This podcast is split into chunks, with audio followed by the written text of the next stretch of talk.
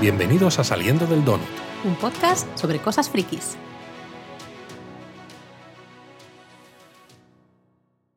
Bueno, Laura, aunque estemos de mudanza y esto sea complicado, nos hemos propuesto estar al día con los donuts de las series nuevas, Strange New Worlds, y en este caso, Secret Invasion en Disney Plus. Sí, eh, la gente que nos está escuchando ya está oyendo aquí el eco del despacho vacío. Todavía estamos. Bueno, todavía yo creo que nos va a quedar otro donut más para grabar aquí. Yo creo y ya los siguientes van a ser en la casa nueva, a ver qué tal la acústica. A ver qué tal la acústica, que esa, esa va a ser otra. Exacto, tenemos que montarlo todo. Pero sí, sí, porque si no pasa como con Guardianes, que ahí se ha quedado. Queremos seguirlo haciendo, ¿eh? O sea, aunque ya esté muy pasado, pero vamos a hacer el donut porque yo no me curré un script de la película para nada, Laura. Lo fuerte es que tenemos el script de los guardianes, tenemos otros, teníamos otro script de otras series que hemos visto, eh, teníamos varios, o sea, hay varios donuts por ahí, pero bueno, la energía de la mudanza se nos ha llevado por delante y no queríamos que nos pasara con estas dos series que se acaban de, de estrenar, ¿no? Entonces, es bueno, mira, es igual, aunque se oiga un poco más de eco y no podamos hacer un script, digamos que aunque sea un poco más desordenado quizá el donut de lo que normalmente nos gusta hacer, pero al menos lo hacemos, ¿no? Que si no, nos podíamos quedar Eso ahí sin, sin hacer donut. Así que sí, hoy toca hablar de ese primer episodio, uno de seis, ¿no? Uno de seis, efectivamente, que en este caso es un episodio bastante largo, Sí, eh, casi, casi de, de una hora. No sabemos si todos van a ser así, pero en este caso está bien porque se necesitan explicar muchas cosas. Pero quizás antes de meternos a hablar, es que ya sé que vamos a poner la sirena muy pronto, Claro. casi nada más empezar el donut, Sí. pero es que hay mucho de qué hablar y yo no quiero correr el riesgo de que alguien nos diga, oye chicos, Tú pon la sirena, dale.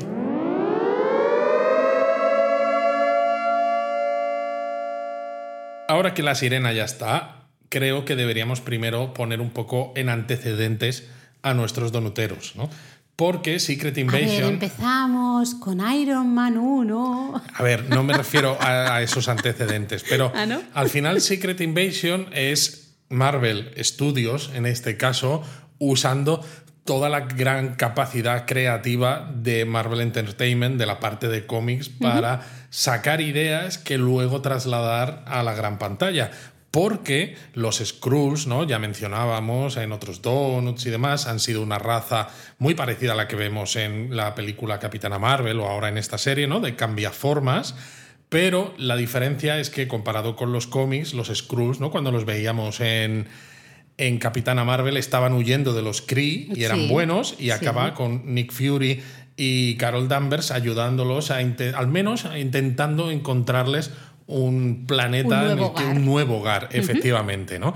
Pero años después, en 2008, eh, en Marvel Comics hicieron un evento, un crossover, eh, un evento de estos limitado, ¿no? De unos cuantos números que luego tenía tie-ins, que son estos cómics de series regulares, pero que tienen que ver con este evento en concreto, que se llamaba precisamente Secret Invasion. Y ahora, de hecho, en 2023 creo que están haciendo otro nuevo, ¿no? Se Vale. nota que, que- que esto ha sido popular.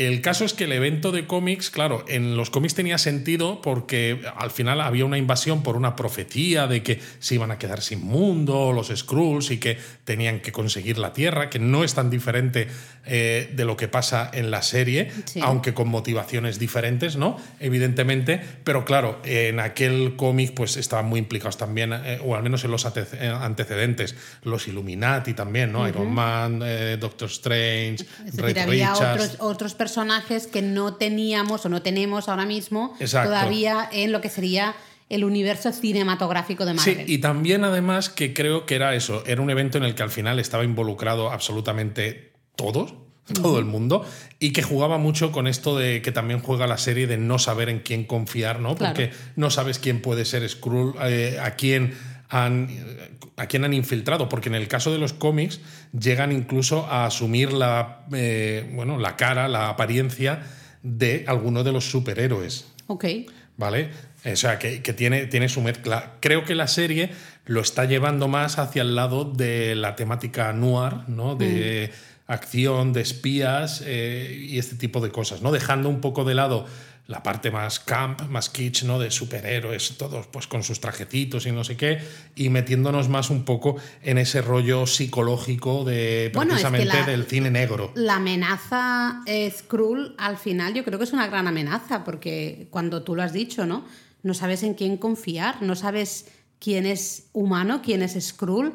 Eh, ostras, yo creo que eso es una gran amenaza realmente, ¿no? El no saber, no poder confiar en nadie plenamente porque realmente no sabes si esa persona con ese Nick Fury con el que estás hablando es Nick Fury de verdad o es un Skrull haciéndose pasar por Nick Fury, por ejemplo, ¿no? Es muy, muy chungo. Y a mí me hace, me, hace gracia porque recuerdo cuando vimos eh, mm, La Capitana Em, la película, que claro, tú decías, es que es raro, ¿no? Porque los Skrulls aquí son buenos, ¿no? Se supone que son la parte buena, eh, y en cambio en los cómics, pues, ostras, son malos y tal. Y justamente, ¿no? Aquí en la serie se da esa eh, evolución ahora lo veremos, ¿no? Con ese grupo, digamos, de Skrulls que, a ver, yo lo entiendo, llevan más de 30 años, 40 años, sé cuántos años llevan, eh, esperando que Nick Fury y la capitana les, les Pero encuentren no un hogar. No solo eso, no solo esperando. bueno, por cierto, hay que decir que este Donut, otra vez, como el anterior, el de primeros de la segunda temporada de Strange New World, lo estamos grabando sin un script. Sí, sí, ya lo hemos dicho antes. ¿eh? Sí, lo hemos dicho, pues fíjate si estoy despistado. O sea, que perdonadnos un poco si divagamos. Es, es, lo que he dicho antes, que probablemente estos donuts sean un poco más que vayamos al final, volvamos al principio, un poco desordenados porque no tenemos ese script, pero preferimos grabarlos, aunque sea sin script, que dejarlo abandonado. Lo que yo sí quería decir es que, claro, eh, si ellos hubieran tardado, ¿no? Nick Fury y Carol Danvers 30 años en encontrarles casa o estuvieran todavía intentándoles buscar casa, supongo que habría algunos Skrulls que estarían un poco, sobre todo las generaciones más jóvenes, que estarían un poco más hasta las narices, ¿no? De decir, se nos ha prometido algo y no lo tenemos. El problema está en que lo que dicen, ¿no? Que se dice en este primer episodio es que Carol Danvers ha desaparecido, con lo cual es todavía peor, no podemos contar con ella. Y Nick Fury, que fue afectado por el blip, ¿no? Por el chasquido de los dedos de, Tiene una depresión de pelotas. Exacto. Y, se, y también desapareció porque se fue al espacio a, se supone, a una estación espacial, ¿no? Que la hemos visto, de hecho eh, la hemos visto al final de Spider-Man Far From Home. Eso es. Porque cuando pensábamos en esa segunda película de Spider-Man que María Hill y y, lo diré, y Nick Fury están hablando con, con, Peter Parker, en realidad vemos que no, que son los Skrulls, son Talos y su mujer precisamente, que, que, están asumiendo esa personalidad porque vemos al final del todo que Nick Fury está en una estación espacial. Y luego además yo creo que cuando hemos visto el teaser de la película de Marvels, que va a ser la segunda parte de Capitana Marvel, no sé si te acuerdas, que empieza justo con Mónica Rambeau en el espacio, que se choca cuando cambia de, de, de, cuerpo, ¿no? y, y se pasa ser Kamala Khan, yo creo que esa estación va a ser precisamente Saber, porque si tú te acuerdas, al final de WandaVision entran en un cine, ¿no? cuando ya acabado en el último episodio, y una Skrull que estaba haciéndose pasar por un agente federal o algo así, le dice a Mónica Rambeau que Fury quiere verla. Y dice, ¿dónde está Fury? Y le dice, arriba. ¿No? Entonces eso, se supone que esta estación, ¿no? porque también hay otra escena con el presidente de Estados Unidos, es una estación que está gestionando Estados Unidos pues para pues no se sabe muy bien no para qué. No se sabe muy bien y también está bien que no te lo cuenten de buenas a primeras porque es como bueno, ya lo iremos sabiendo o no, ya lo sabremos en su momento cuando pero sea vamos, Pero tiene que ser algo pues para vigilancia de cara a, amenazas extra, extraterrestres. Me recuerda un poquito ese sueño de Tony Stark de su momento, ¿no? De, de que es algo que bueno, marcó, fue un punto de inflexión en la relación de Tony Stark con el resto de los Vengadores, ¿no? Ese, oye, tendríamos que tener un sistema para proteger al mundo. bueno, y en los cómics también, de, con uno u otro nombre, pero ha habido estaciones ahí precisamente porque hay amenazas que a veces te vienen desde el espacio, ¿no? Eh, entonces es importante tenerlo. Pero sí, lo que tú dices, que está claro que Nick Fury ha utilizado también esto para evadirse un poco, ¿no? de, de esa sensación de cuando parece que eres el espía definitivo, ¿no? Que es lo que dice, como le llama Tony Stark en Vengadores, la mm. película. Llega Thanos y no puedes hacer nada, prácticamente, y de hecho tú desapareces, ¿no? O sea que dependes de, gente que, que, hagan lo Te correcto. polvito y ya, pues, y ya está, ¿no? Y ya, pues, oye, ojalá aparezcas. Eso está guay, eh, porque creo que en general somos muchos los que a lo mejor somos un poco así, no sé, masocas o algo, pero nos gustaría que se explorara un poquito más las consecuencias ¿no? de ese chasquido de, de Thanos. Y no solo las consecuencias. Es muy, es muy triste, es muy negro, Exacto. es muy depresivo. Y no solo las consecuencias para la población en general, sino incluso para los personajes protagonistas Claro. del universo Marvel, ¿no? En Claro. este caso, Fury, que siempre había sido eso, el espía perfecto, el que lo tenía todo controlado, el que va tres pasos por delante, que María Gil Lo- se lo, lo dice aquí. en, esta, en este primer episodio. Y aquí le vemos, además, ¿no? Con una pinta de homeless, el tío Bueno, de por vagabundo. favor, eh, a ver, es que se pasan, o sea, con ese look, de verdad, se pasan. Ese señor que se afeite, no, si quiere la barba así, muy bien, pero que se la arregle un poquito. Ese gorro que me, eh, no sé, de verdad, todo él va además cojeando, va todo Sí. como muy desal, no sé, Desaliñado, sí. Y mira que tiene una, una llegada, ¿no? Que ya se veía en los trailers también, que mola mucho, porque vemos que aparece como en una nave, ¿no? Porque además dice gracias y tal, y luego la nave se va, pero no Sí. vemos qué es nave es. súper extraterrestre. Es súper extraterrestre, porque es como aparece de película, desenfocada. Es como de película de los años 80. De, O como de ET, casi. Sí, de, o encuentros en la tercera fase o Totalmente. algo así. Porque cuando se abre la compuerta de la nave, ¿no? Y se ve la luz, y claro, vemos el, Como la silueta. Mm. La silueta de Fury, ¿no? Con, al con- a contraluz, pero como está desenfocado el objetivo, ¿no? Sí, le, vemos con una forma que, que parece realmente un alien, ¿no? Como muy que, alargado, Muy ¿no? alargado hasta que se enfoca sí, y dices, ah, vale, Pero es claro, el viejo Fury. volviendo al tema original, eh, yo en parte entiendo, me gusta esta un poco, bueno, eh, esa excusa ¿no? que, que se han buscado para tener a este grupo de Skrulls, entre comillas, malos o antihumanos, digamos, que se quieren se quieren quedar con el planeta, ¿no? Básicamente. Básicamente sí, se quieren es quedar que con la Se Tierra. entiende, o sea, eh, se termina la película de la capitana eh, con, ¿no? Vamos a encontraros un sitio, tal. Ostras, han pasado un montón de años, no me jodas. O sea, ¿en serio no han encontrado un rinconcito en el, en el universo para este grupito de gente? Y claro, podemos pensar, jolines, pues hay muchos planetas, podrían irse a otro, pero dices, mira, la Tierra ya está terraformada, nunca mejor dicho, no se vive mal, ¿no? Y ya la Está- conocemos. Ya la conocemos, entonces, pues ¿para qué bu- buscar nosotros? Si aquí ya además hay casas, hay de todo, ¿no? Solo tenemos que hacer- hacernos dueños Bueno. y señores de, de este planeta, echar o matar a los humanos o que se Esa maten entre Esa ellos. es la parte chunga, la parte. eh, bueno, que, que nos, se, se nos enseña un poquito ¿no? en este episodio en cómo consiguen esas skins, ¿no? los, los cuerpos, digamos, de esos humanos y cómo les tienen ahí en, como en un almacén, ¿no? En una, bueno, es una antigua nuclear, central nuclear, y los tienen ahí medio aletargados, no sé cómo. Sí, bueno, Es eso quizá podemos hablar un poco más tarde cuando lleguemos, Vale. porque a lo mejor, que, como decimos que estamos aquí divagando, ¿no? Sí. Vámonos Porque- al inicio. sí, ¿Quieres empezar por el principio? Claro, porque la serie al final los protagonistas, ¿no? Lo que decíamos, es una serie que aunque tiene el mismo nombre que la saga de Secret Invasion de los cómics, aquí de momento, eh, y por lo que vemos, va a ser una serie muy diferente, un thriller brutal, ¿no? Muy psicológico. Muy psicológico, Además, muy negro, en el que yo creo que el hecho de Skrull no Skrull. Casi al es lo de menos. Exactamente, O sea, estoy totalmente de acuerdo. es, casi es lo de menos. es importante para que ocurran ciertas cosas es. como las que ocurren en este episodio y que ahora comentaremos, pero lo importante es eso, es esa confianza y es también el estás a tope en esto, ¿no? Estás eh, poniendo toda tu capacidad para resolver este problema o te están también sabiendo pues no sé, eh, llevar por donde ellos quieren y jugar contigo un poco, ¿no? Y- esto eh, es casi independiente de que sean capaces de ponerse la cara de una u otra persona. ¿Y quiénes son los protagonistas, Luis? A ver, venga. Pues tenemos por un lado, por el lado de los buenos, empezamos, ¿no? Y vemos a Nick Fury que le llaman de la estación espacial esta Saber, eh, Samuel L. Jackson, ¿no? Que ya dijo además hace unos días que, ¿no? Porque alguien le preguntaba, pero ¿cuánto más vas a seguir saliendo en el universo Marvel? Y dijo, a mí mientras me llamen, yo voy a decir que sí siempre. Que yo he de decir eh, que en este episodio, voy a decir ya que este episodio, hubo una gran parte del episodio que se me hizo un poquito bola. Eh, me gustó, pero no me apasionó. Bueno, es que empieza un poco lento. Entendí el por qué me estaba pasando eso y creo que ah, no voy a decir nada hasta el segundo episodio. Le voy a dar como ¿sabes? Vamos a ver el segundo episodio si me gusta más, porque este entiendo que tenían que ponernos como mucha situación de muchas cosas y se me hizo un poco, pues un poquito bola.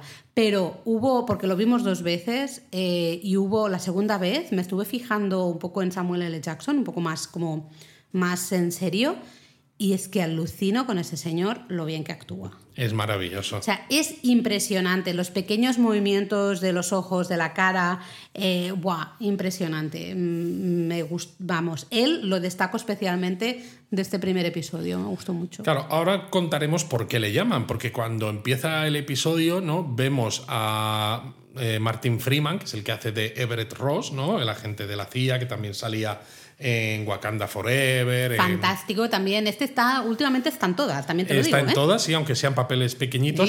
Y como tiene un problema con alguien también de, de la CIA, pues acaba teniendo que huir y le pide una extracción, por cierto, en Moscú, porque esto transcurre en Rusia. Moscú, present day, dice, dices, hostia, pues estamos apañados, ¿eh? Porque... Hombre, se supone que ciertas cosas habrán acabado porque el present day del universo Marvel, ¿no? Como pasó todo lo que pasó del blip y los años que estuvieron ahí intentando Sí, en teoría estamos como en el, el present day del Marvel es un poquito es como un, poquito, un, par de años o así, así nuestro ¿no? En el futuro. futuro. Sí, pero vamos. Y entonces está María Hill, ¿no? Que es Kobe Smulders, que María Hill es uno de esos personajes que lleva saliendo también Buah. un montón desde Vengadores, que a mí la vez, primera vez que la vi en Vengadores me hizo mucha gracia, porque claro, yo la había leído mucho en los cómics, la había visto también incluso como... eh, como directora de Shield, ¿no? En un momento en el que Iron Man deja de ser director de Shield y, y esto, ¿no? Entonces me gustó mucho que, que estuviera.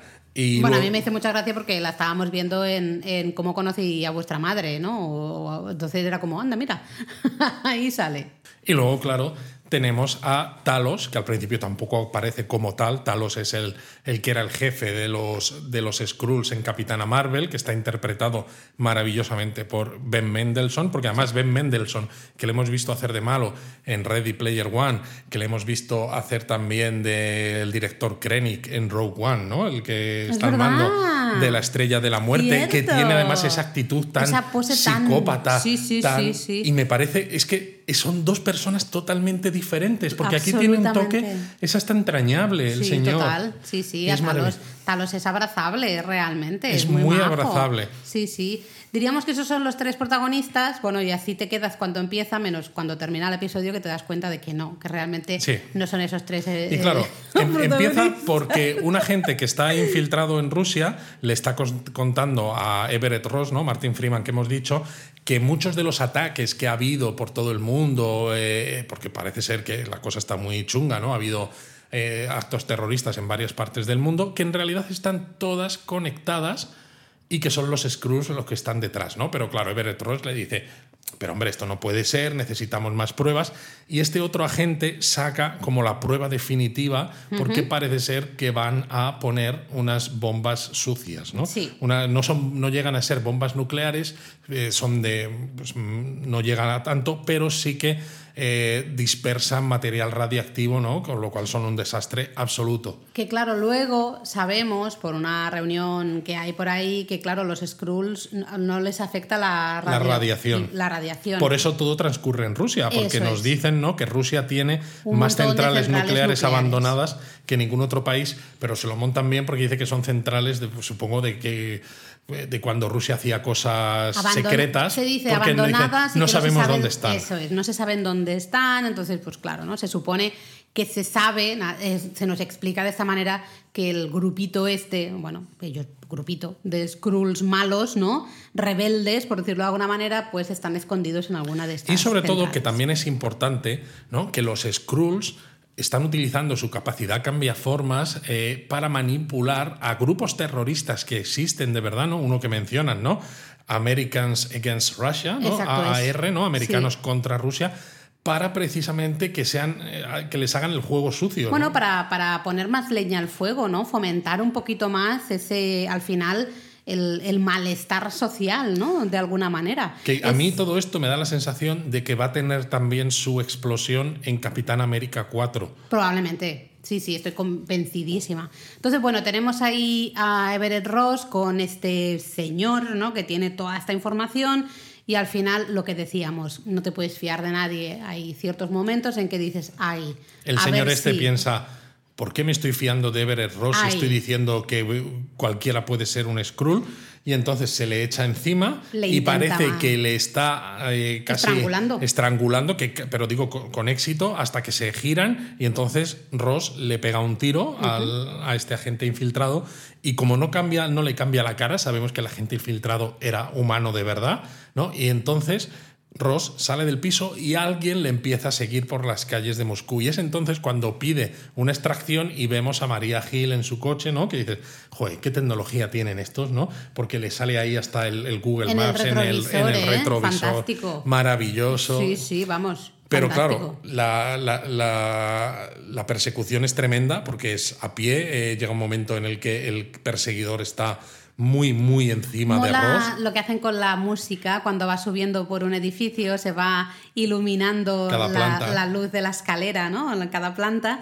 Y mola eh, cómo va, es el, el tun, en cuanto se ilumina, justo tun, se ilumina, eso es una chorrada, pero me gustó mucho. Está muy bien. Y claro, eh, llega a la azotea, entonces empiezan a correr justamente por los tejados, a saltar. Y hay un momento en el que Ross intenta saltar de una azotea a la otra, que normalmente en todas las series y películas no suelen quedarse así medio agarrados, pero al final logran subirse, pero no. Y no, se mete un leñazo de tres pares de... Y te quedas tú en plan de... fuch. Y en ese momento llega el coche con María Gil. Exactamente. y le dice al que viene persiguiéndole, ¿no? Pues alto, ¿no? Le apunta con la pistola y en ese momento es cuando también empezamos a flipar porque es Talos el que le estaba persiguiendo, ¿no? Talos este tío, el que le estaba persiguiendo, entonces tú Ross, y dices, eh, ¿qué está pasando A ver, si aquí? Talos es bueno y supuestamente Everett Ross también le tenemos mucho cariño a Everett Ross, eh, no nos podemos fiar. Evidentemente no nos podemos fiar, nos acaban de confirmar que no nos podemos fiar y mejor se no muere, se muere Everett Ross, ¿no? De las, de las heridas que, que ha- Bueno, porque que se ha espachurrado contra el Porque se suelo. espachurró contra el suelo y en el momento en el que se muere se convierte en un Skrull. Y dices, me cago en la leche, llevamos cinco minutos de episodio y Everett Ross ya resulta que era un Skrull. Dices, tela, ¿cómo te quedas?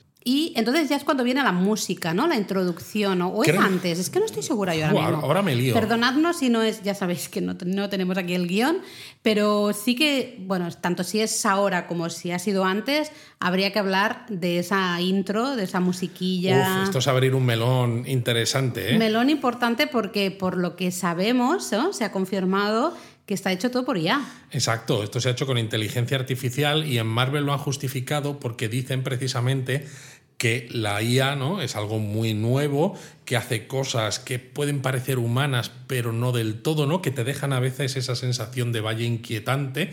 Y claro, tienes una serie donde tienes a los Skrulls infiltrados, que no sabes de quién fiarte, no sabes quién es verdaderamente humano, y le parecía que a ellos les gustaba hacerlo de esta manera. Pero claro, ha generado mucha polémica porque dicen, "Jo, tendrían que haber contratado a artistas de verdad en lugar de IAs, porque las IAs están entrenadas con trabajo de otras personas sin pagar derechos. Aquí lo que habría que preguntarse es si la IA que ellos han utilizado la han entrenado pues con sus propios materiales, ¿no? Los que de ellos tienen la propiedad intelectual, pues todos los cómics, todas las cosas de- del MCU y demás, con lo cual en ese sentido, pues ellos deciden, ¿no? O si realmente han utilizado una IA comercial cualquiera, ¿no? Y le han dicho, hazme algo que se parezca Qué a Marvel. complicado es este tema, porque yo he de reconocer que sin saber que era IA, lo primero que dije es qué intro más chula. Me gustó mucho porque era muy rara. Era muy rara y estaba Eh, todo demasiado mezclado. Exacto, y era como. Te dejaba un poquito así como. Uy, uy, uy, ¿no? Una Un poco de- sensación así. desasosegante. Sí, sí, no sé, ¿no? Eh, y claro, ya cuando me dijiste que era IA, digo, ostras, ya este es un melón que ya no, no estoy preparada eh, ni siquiera para, para hablar de ello, porque encima es eso, me gustó mucho. Y lo dije antes de saber que era IA, ¿no? Entonces, claro, me siento un poco. eh, ¿Y ahora qué hacemos con esto, no?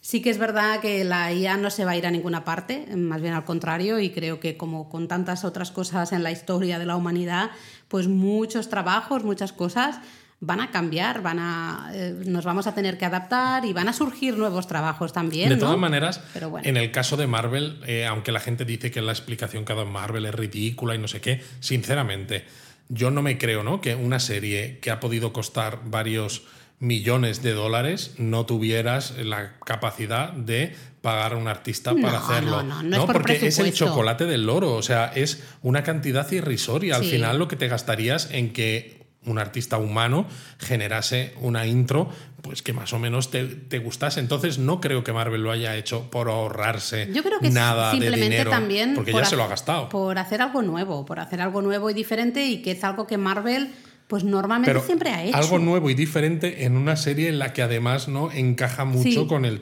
con la Sí, temática. Pero sí es verdad que, claro, estamos en un momento donde estamos coming to terms, ¿no? Estamos aceptando de alguna manera esta nueva avenida que es la de la IA y estamos todavía un Madre poco... mía, que te ha quedado eso muy bíblico, la nueva avenida casi, la Second Coming. No, pero es que, ostras, eh, a mí me, me cuesta todavía hacerme. A mí sí, a mí Tener sí. una opinión mm, realmente ¿no?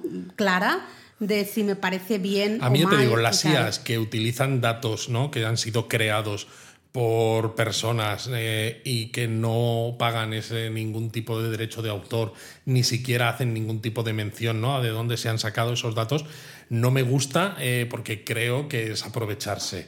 En este caso no sabemos eh, qué tipo de IA se ha usado, evidentemente, No y sé, con creo qué datos se habrá entrenado. Creo que es mu- mucho más complejo que eso, sí que creo que no me quiero meter en ese berenjenal, eh, pero sí nos parecía interesante al menos comentarlo, ¿no? Y, hijo, a mí es que me gustó mucho. me gustó Exacto. mucho la intro, lo siento, pero me gustó mucho. Pero bueno, el caso es que después de que llaman a Fury, Fury aparece, ¿no? Que parece que aparece ahí de una manera que ya hemos Parece dicho. ET, lo que tú has parece dicho antes. ET, pero sin embargo está muy Mi casa, machacado. mi casa. Está muy machacado, pero bueno, se abraza con Talos y demás. Ahí es donde nos enteramos de que la mujer de Talos ha ha muerto. fallecido que- y... que, no sabemos por qué, y que la hija está desaparecida. Exacto, Gaia, ¿no? Que Gaia, se llama. sí. Gaia ha se ha marchado, ha desaparecido y vemos a Talos como padre, muy padre, ¿no? De, ay, bueno, la juventud, estas cosas a veces del... del a la rabia de cuando las cosas no van bien, lo que sea, ¿no? No sabemos mucho más.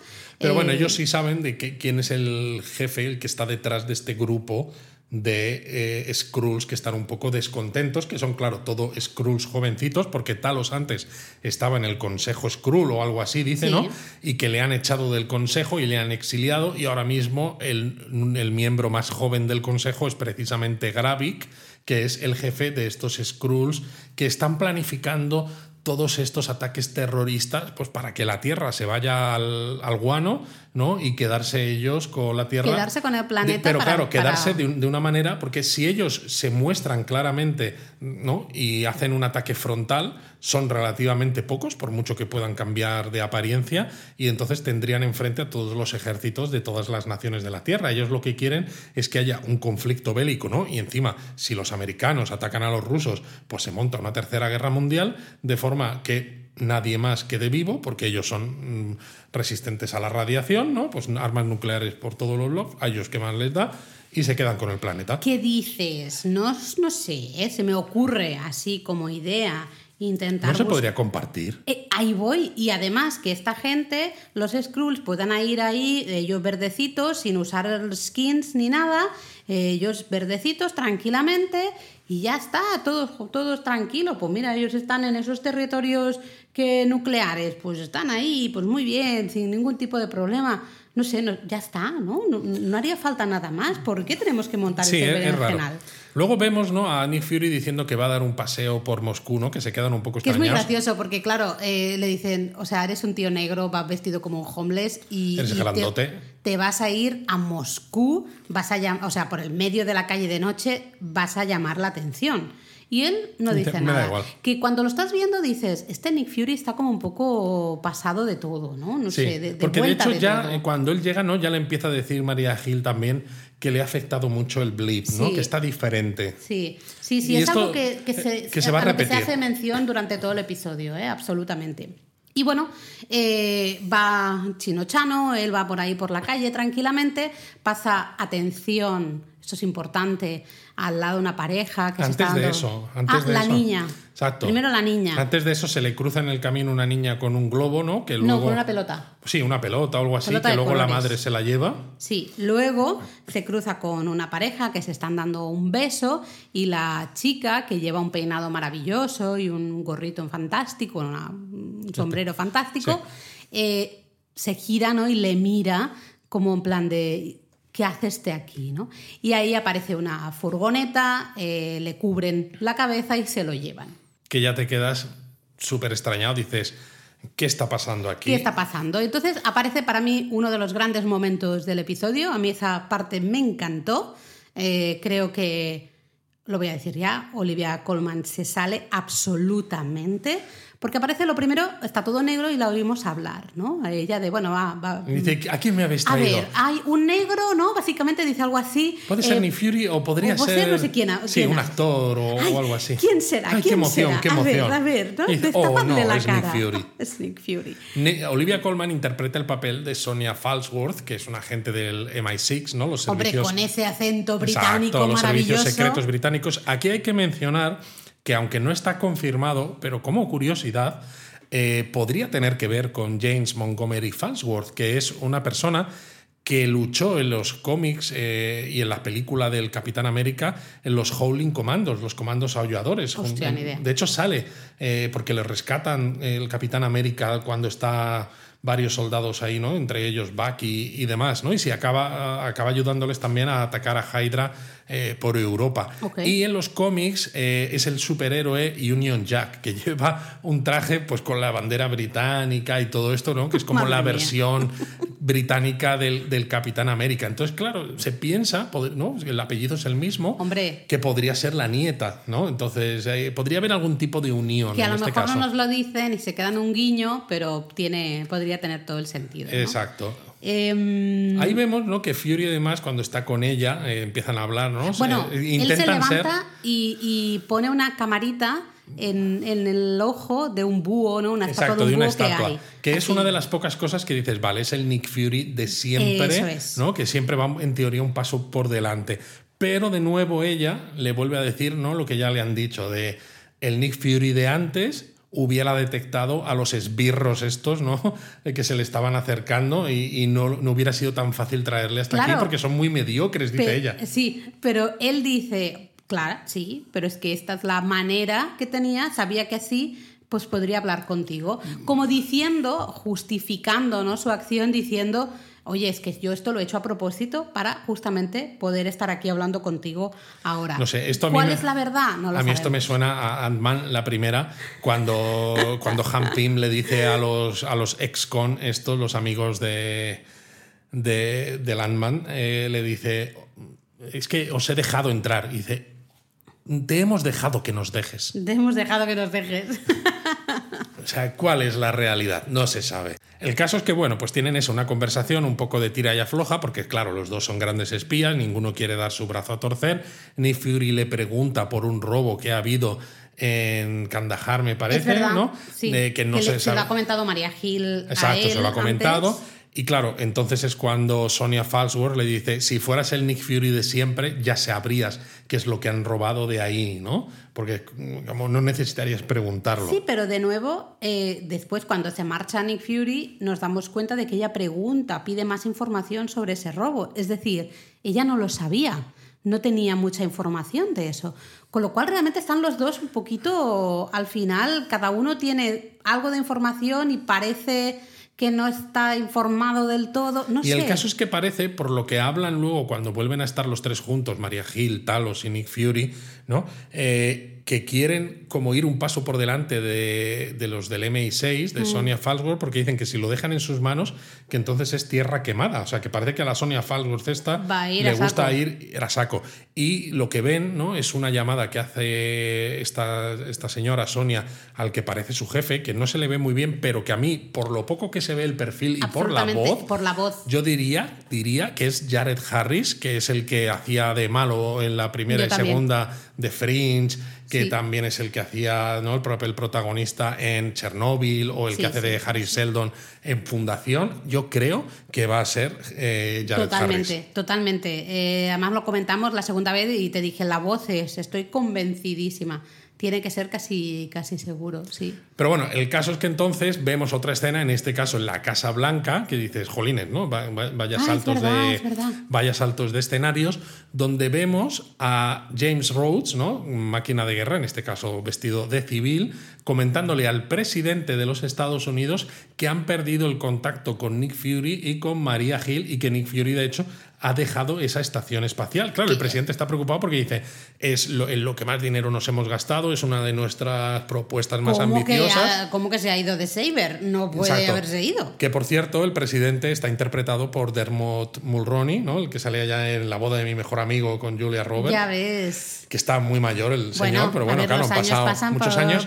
Que yo creo que no va a durar mucho de presidente, porque ya hemos dicho antes que, ojo, que yo creo que esto va a tener que ver con Capitán América 4 y sabemos Vemos que Harrison Ford, en sustitución del tristemente desaparecido William Hart, va a hacer de, de, Ross, ¿no? el que es general de Thunderbolt Ross, general del ejército, pero que va a ser presidente y que se convertirá en Hulk rojo, posiblemente. ¿eh? Yo creo.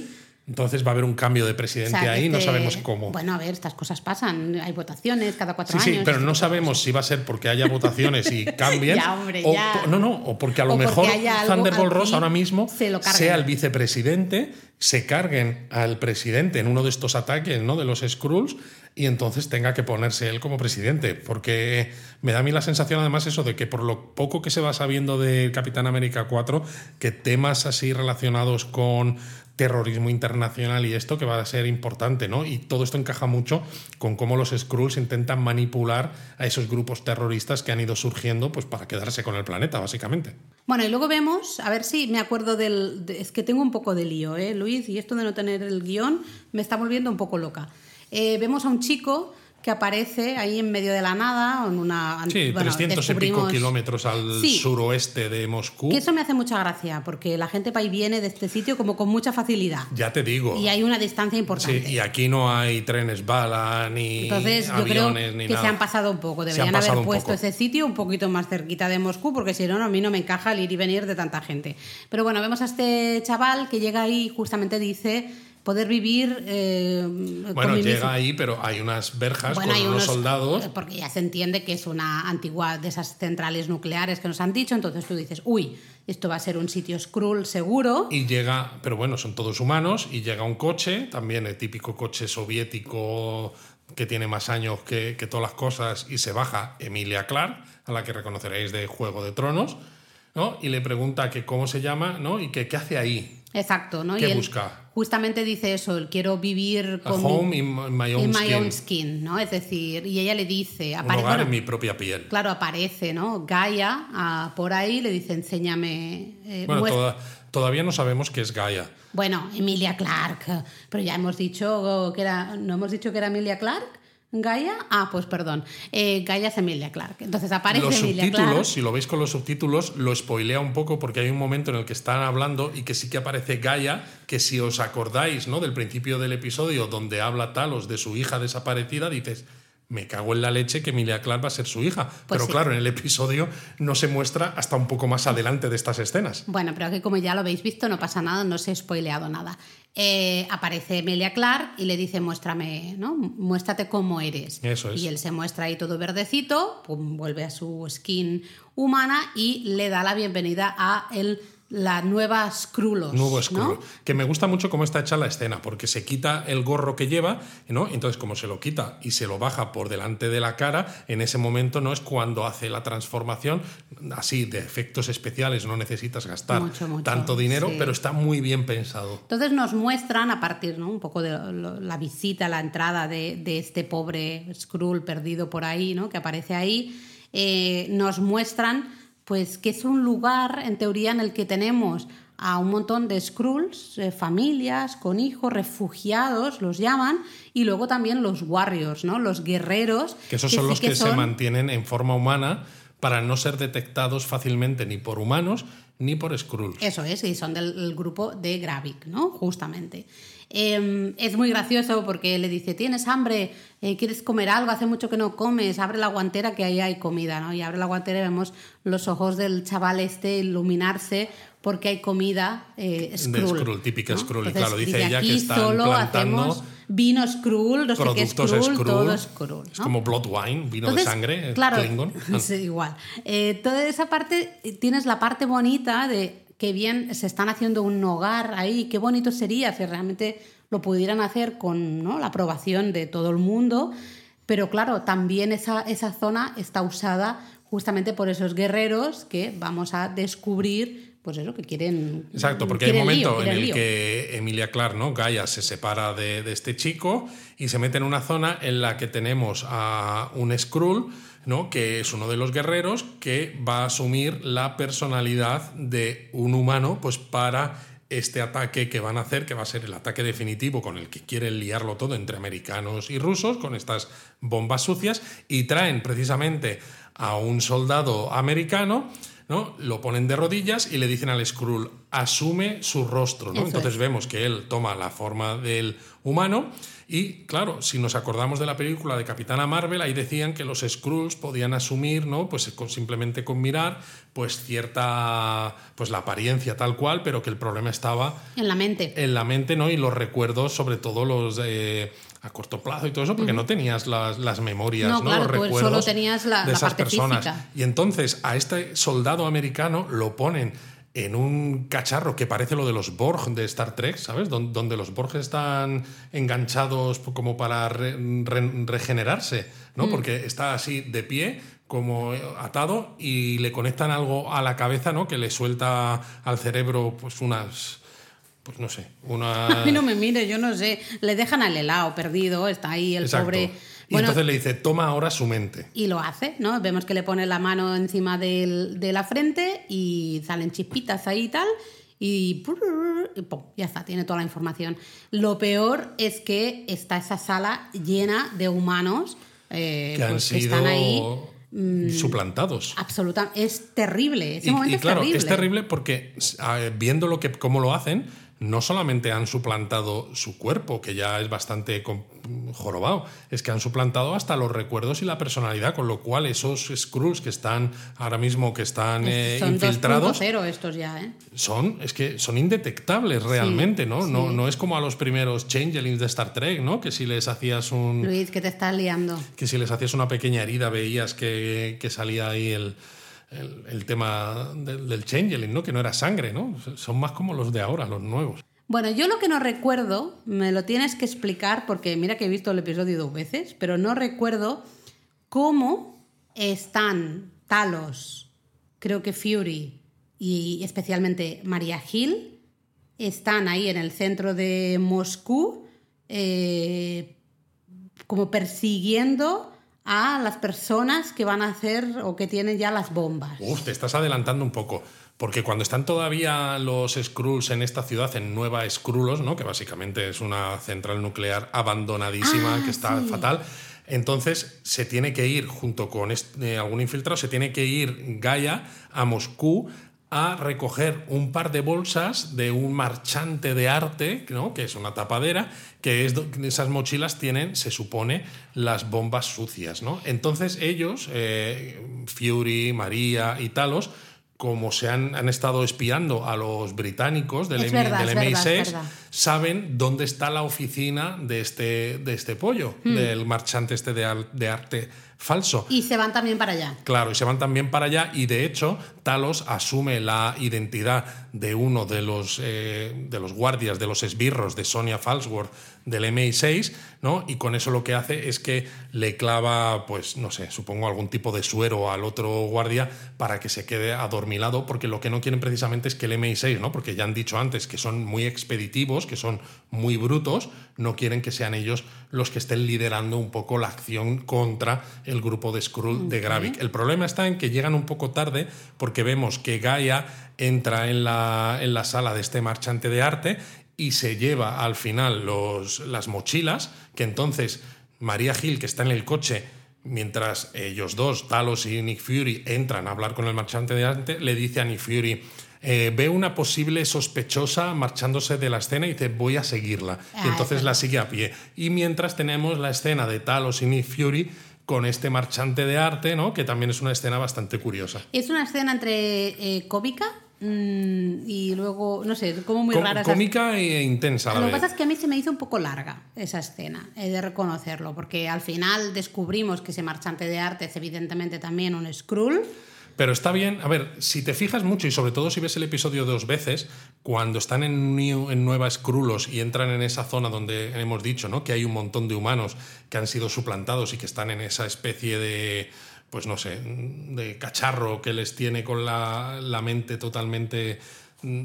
Que les tiene hecho yogur. Ya Les tiene la mente hecha yogur, efectivamente. El primero que aparece es justo el marchante de arte, ¿no? Entonces, si te quedas con la cara, cuando luego lo ves, dices, joder, si es que ese tío está Es ahí, este. ya sabes que es un Skrull, ¿no? Qué mal rollo. Pero- Total, que talos de, eh, se empiezan a pegar, ¿no? Los dos. Pero el- mola también cuando le dice Fury, ¿no? Eh, el otro le miente, le Ah, lo dice, de las mentiras. ah, dice, me has dicho una mentira, dice, todo el mundo tiene derecho a una mentira, pero a dos ya ninguno tiene derecho. Así que mucho cuidadito, no vayamos a llegar al dos. A mí me parece Y, eh, el de la película Airbag, ¿no? Te voy a decir tres cosas. eh, pasa lo que evidentemente todos esperamos que pase, que hay una segunda mentira y Nick Fury dice, Le apunta con la pistola y el otro le dice, ¿me vas a disparar? Y dice, no. Y dice, bueno, probablemente, pero no "Quizás, ahora. sí, pero ahora no. Pri- Primero te va a dar de hostias aquí mi colega, ¿no? El Talos, que además el Talos se pica porque dice, no, no, déjamelo a mí. Pero eh, que además él, no se ha te presen- metas". él se ha presentado como una persona diferente, no como Talos, ¿no? Cuando piensan que el otro es humano, Mm. hasta que le da como un golpe contra una estantería o algo y vemos que este marchante el de arte pone la mano en la estantería y la estantería se hunde, ¿no? Porque los Skrulls son más fuertes que los humanos.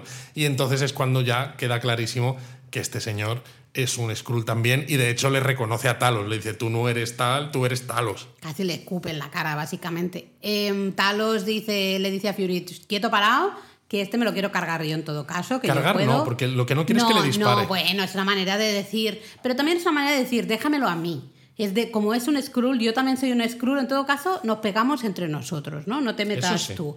Eh, pero al final la cosa se va un poco de madre y al final sí que Nick Fury, porque es Nick Fury y pasa absolutamente de todo, al final le dispara y dice se acabó. Porque esto si no se está alargando demasiado y esto acabaría muy mal, ¿no? Pero muy mal. Y luego, bueno, seguimos, la, la escena sigue con esa María Hill persiguiendo ¿no? a, a Gaia. Exacto, que en teoría la está siguiendo, ¿no? Pues intentando que ella no se dé cuenta, pero vemos que hay un momento en el que Gaia se mete en una especie de túneles y mira hacia atrás, es decir, que sí que sabe que la están siguiendo, se mete pues en una especie de túneles muy cercanos a por donde pasa el metro tren, y sí, todo eso. así. En ese momento María Gil saca la pistola, pero claro, gira una esquina y aparece Gaia y le da un golpe y demás. Y entonces llegan ¿no? Talos y Nick Fury y Talos sale persiguiendo a Gaia, que se va a escapar. Y en ese momento Talos no sabe, a sabe quién está nada. persiguiendo hasta que ella se da la vuelta porque Talos la está apuntando con una pistola. Bueno, yo creo que ella reconoce la voz, ¿no? Sí. Ve quién es. Y entonces se gira, Talos la ve, Talos intenta convencerla.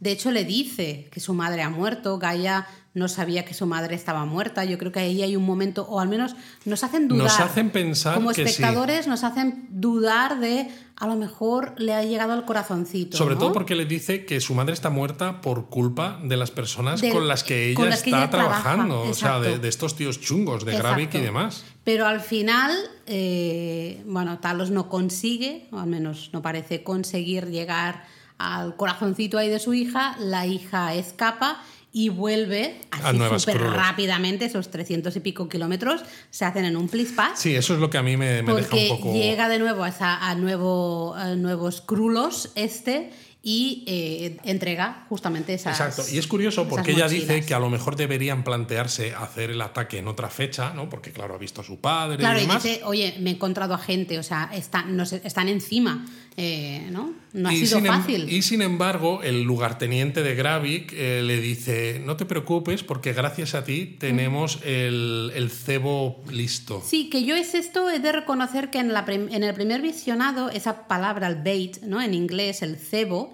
eh, no lo pillé. Yo no lo pillé, lo he de reconocer. En el segundo visionado sí que dije, hostia, le ha dicho que ya tenemos el cebo listo.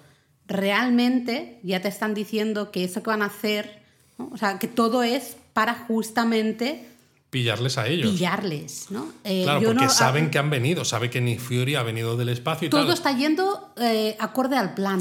Todo está yendo realmente. acorde al plan. De hecho, además, Aunque hay un momento. ella no lo sepa, ¿no? Hay un momento, ¿no? También en el que Nick Fury entra en un bar ruso eh, y empieza a hablar en ruso con la gente, ¿no? Eh, y luego vemos que es que queda en ese bar, ¿no? Porque, bueno, pues con María Gil para jugar al ajedrez, que parece ser que tienen como esa, esa costumbre, ¿no? Cuando Que están en tendrán unas... tener una mochila, ¿no? Con Exacto. ese ajedrez puesto. Pues tienen las armas, los cargadores y, Y luego el pues ajedrez. el tablero de ajedrez. oye, cada uno. Pero que lo utilizan también un poco como manera de poder hablar eh, pues de manera Sincera, eh, directa, sin tapujos, ¿no? que es cuando ella le pregunta ¿no? que por qué estaba allí en esa estación, por qué no vino a pesar de todas las cosas que han pasado y demás, ¿no? Él le cuenta un poco milongas, ¿no? Entonces ella le dice, ¿no se suponía que teníamos que ser sinceros con las partidas estas? O esto ha cambiado ya también. Y ese también, ¿no? Dice mucho de lo mucho que ha cambiado todo, nuestra relación, nuestra dinámica de trabajo, el, eh, todo, desde el puñetero eh, snap, ¿no? El, el El puñetero chasquido de Thanos. Y Lo de hecho le vuelve a echar en todo. cara otra vez, ¿no? aunque de carácter amistoso y demás, que el Fury de antes que ella conocía estaba tres pasos por delante de cualquier cosa que ocurriese, ¿no? Y. Sí. aquí vemos la que, que parece que van un poco detrás de los Skrulls, ¿no? Sí. Que son los Skrulls los que tienen la sartén por el mango.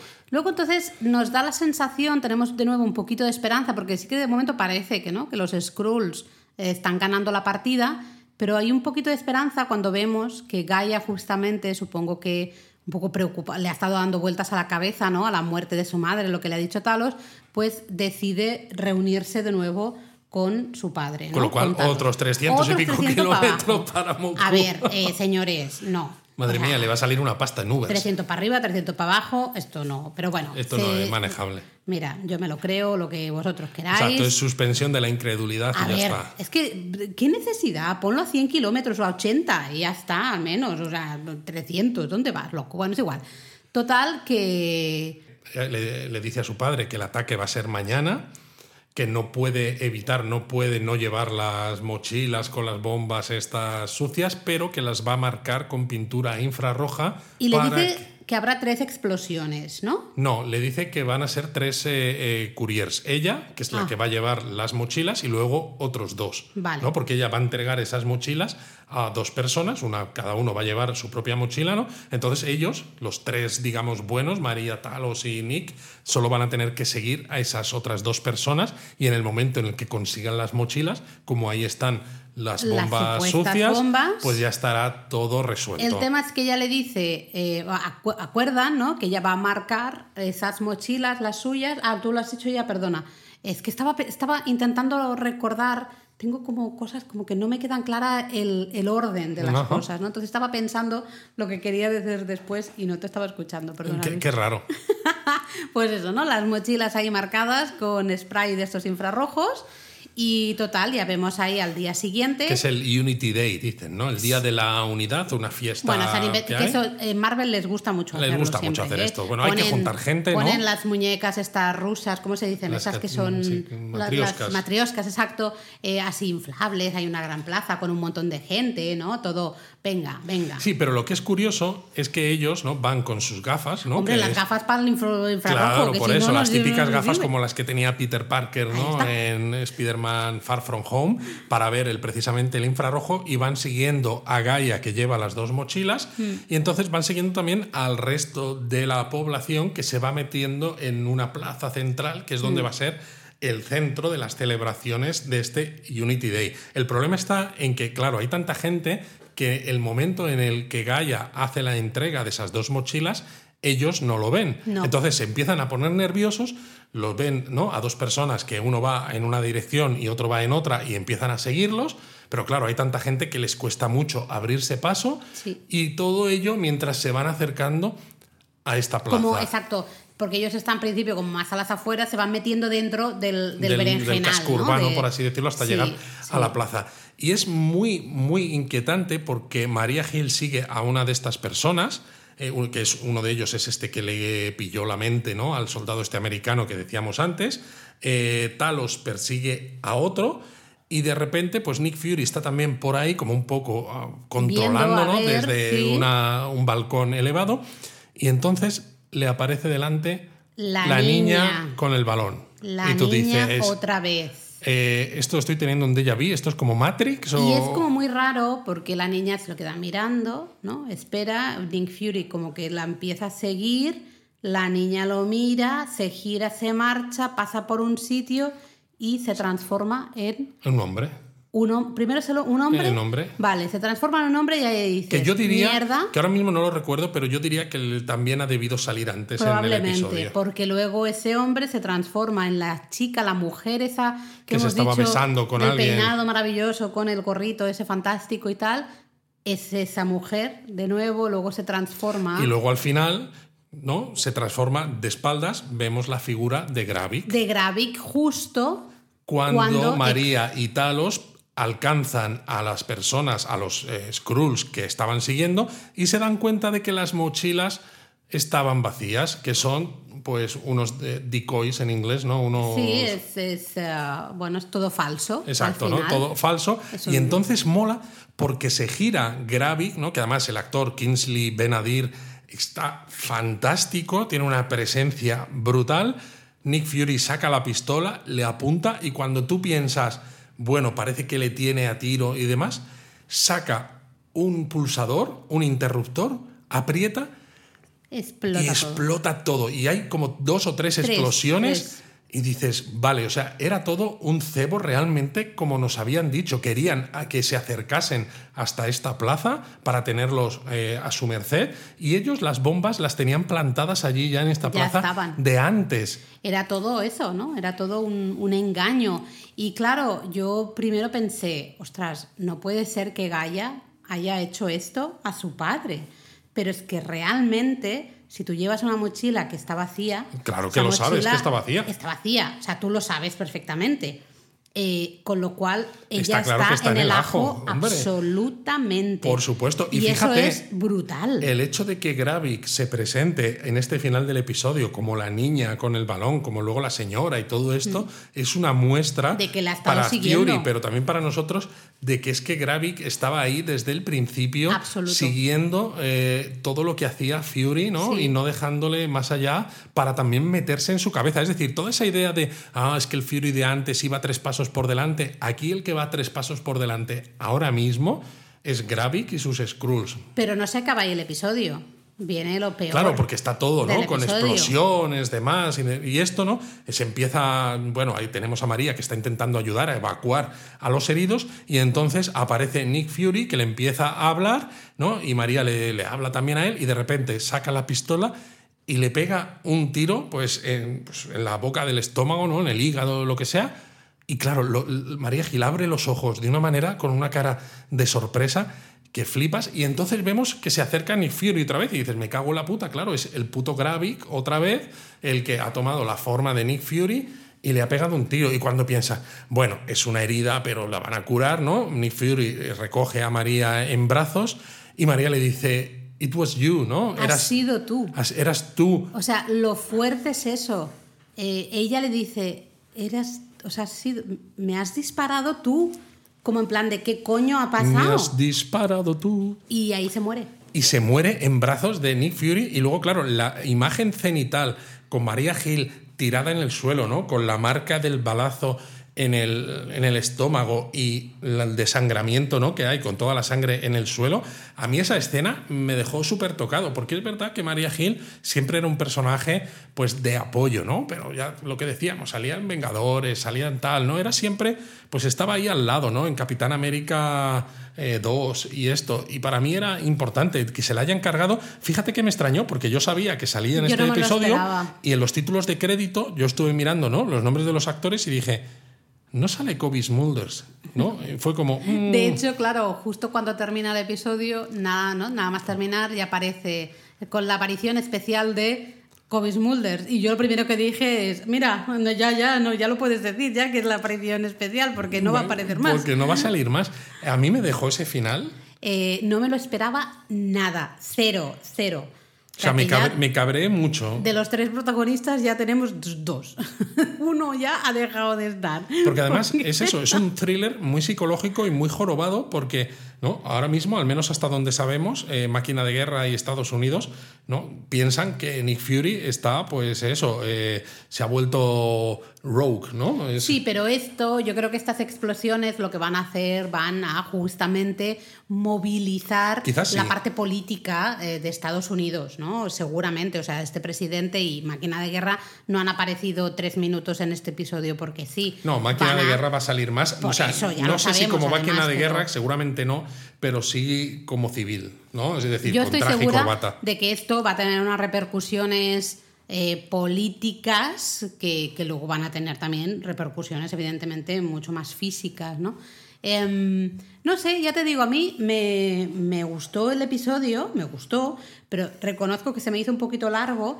El principio, especialmente, hacia casi la, la mitad del episodio. Creo que es eso, que son, tiene dos partes diferenciadas porque la segunda mitad del episodio se mueve bastante rápido, es muy intenso y te deja con el corazón en un puño. La primera parte, claro, necesitas explicar por qué, porque además ponen en boca de los, de los personajes dudas que nosotros hemos contado aquí o que podemos tener como, como espectadores, ¿no? Dudas referidas a, oye, pero si los Skrulls son aliados nuestros, porque hace 30 años ni Fury y Carol Danvers, ¿no? Ya estuvieron con ellos, ¿no? Exacto. Justo lo que nosotros pensamos como Exacto. espectadores, Sí, ¿por sí. qué?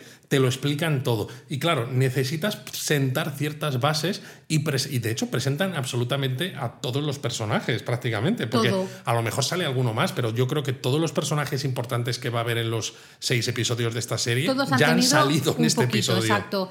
Nos han puesto un poquito de contexto en cada uno de ellos. Nos han, nos han dado bastante contexto de esta facción de Skrulls que están hartos de dar tumbos por el mundo, no siendo aceptados el en universo, ningún, incluso. bueno, por el universo, no siendo aceptados en ningún lado y formándose a nuevas Skrullos, pues ahí en, en Rusia, ¿no? Y como que te dan un poquito de que entiendes en parte sus motivaciones, aunque no puedas estar de acuerdo con lo que hacen, viendo esa, a mí la escena, ¿no? Esa, la central, esa nave con todos esos cuerpos, todos esos humanos ahí hechos, mm, no sé, a mí me, me afectó mucho porque realmente dices, ostras, es que les tienen ahí hechos yogur, mm, hacen contigo lo que quieren, ¿no? Totalmente. Realmente y ya te- te digo, es lo que decíamos. Creo que está bien que la serie vaya a ser solo seis episodios, porque si haces una serie donde centres todo en, ah, es que los Skrulls han suplantado la identidad de tal o cual, al segundo episodio se vuelve repetitivo ya, ¿no? sí. Porque lo importante no es tanto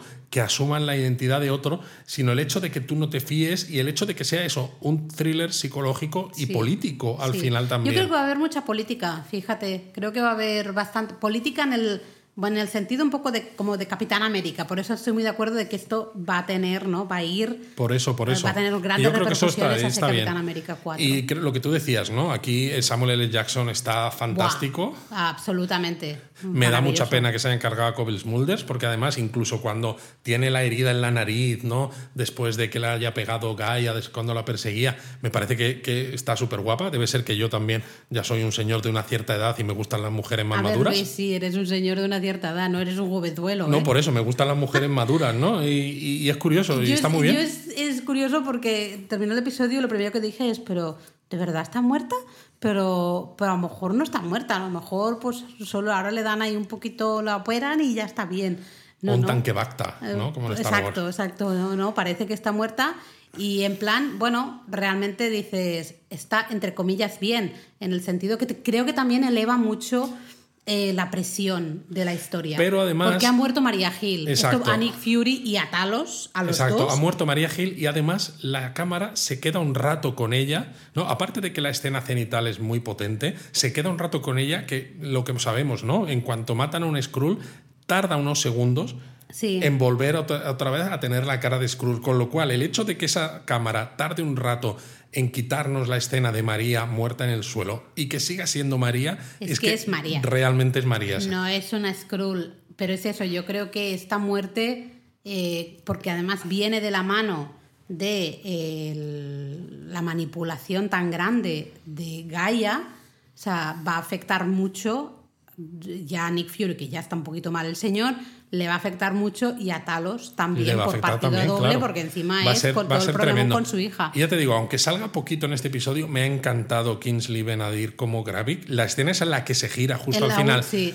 antes de pulsar el detonador, porque tiene ahí. como la cara así, como el, el cuello medio girado un poco y le mira con unos ojos de... De, habéis caído en la puñetera trampa. Totalmente. O sea, parece que le Fury le está apuntando y que Fury tiene la sartén por el mango. ¿Qué va? Y no, no, le pone una cara de chulo que. De que- estás oh. donde yo quería que estuvieras. Me encanta, me has encanta este jugado, tío. o sea, has hecho todos los movimientos de ajedrez, pero los, Los, que, yo, quería. sí, sí, sí. Te he llevado Es- por donde he querido. Y luego, bueno, es Olivia Colman Buah, como buah, Sonia buah. A mí- Falsworth, porque tiene además ese, ese tira y afloja, ¿no? Con Nick Fury, ¿no? De que los dos son viejos conocidos, han trabajado juntos en el pasado, llevan muchos años en el negocio del espionaje y esto. Y la verdad es que están fantásticos los Ella dos, el uno con el otro. Maravillosa, maravillosa, me encanta. Tengo muchas ganas de seguir viéndola en este, en este personaje.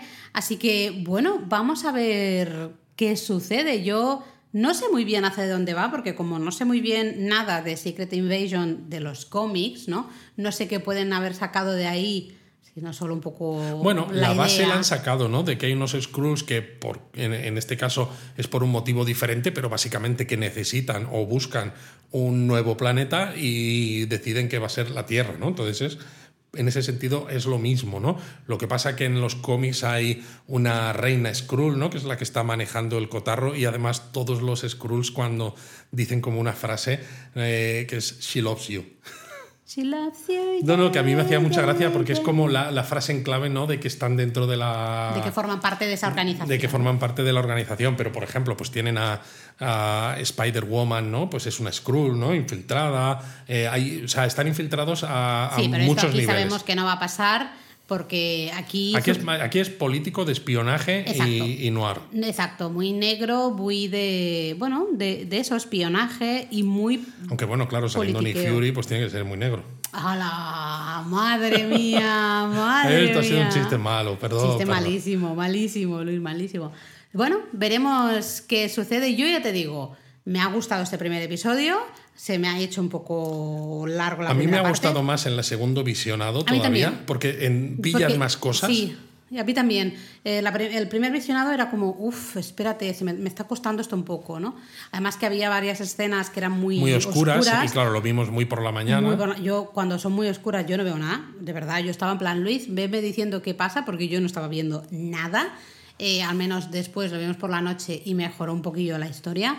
Pero de momento pinta bien. Voy a esperar al, al episodio 2 para ver qué tal, ¿no? Pero vamos, pocas, pocas series de Marvel han tenido un episodio 1 en el que hayan acabado Bueno. con una sorpresa tan grande como, como esta. Ya te digo, qué fuerte. O sea, yo es que no me lo esperaba nada. Yo tampoco. Y hay que tenerlos muy cuadrados, aunque en parte también tiene bueno, sentido. es lógico, hay que ir renovando personajes Porque, también. No, claro, porque hablamos de que el universo Marvel en los cómics tienes cómics cada, cada mes, eh, tienes un montón de series, puedes juntar unos con otros como quieras, pero se presta un poco más, ¿no? Al final, el universo cinematográfico, por más que haya series y películas, eh, las cosas, pues bueno, no, no hay tiempo para que todos los personajes tengan espacio en pantalla. No, y a y medida que, van actores- saliendo. Bueno, aparte de que los actores sea, se pueden cansar, sí. claro. Pero ya no solo eso, a medida que van saliendo nuevos personajes que van a necesitar además más tiempo en pantalla, dices, es que no podemos No me da, sacarlos a todos, no Pues bueno, todos. pues mira, me cargo a María Gil, encima hago un final que sea hiperpotente y que deje a los espectadores con el culo torcido, ¿no? Y bueno, pues me quito un personaje ¿Una idea de lo que puede pasar en el episodio 2? No tengo ni la más... Yo creo que en el episodio 2 sí que van a llegar a hablar con, con máquina de guerra eh, eh, Nick Fury y Talos. Me parece que yo creo que sí que se van a, a juntar, fíjate. Bueno, veremos qué pasa, pues... Os os queremos queremos 3000. 3000.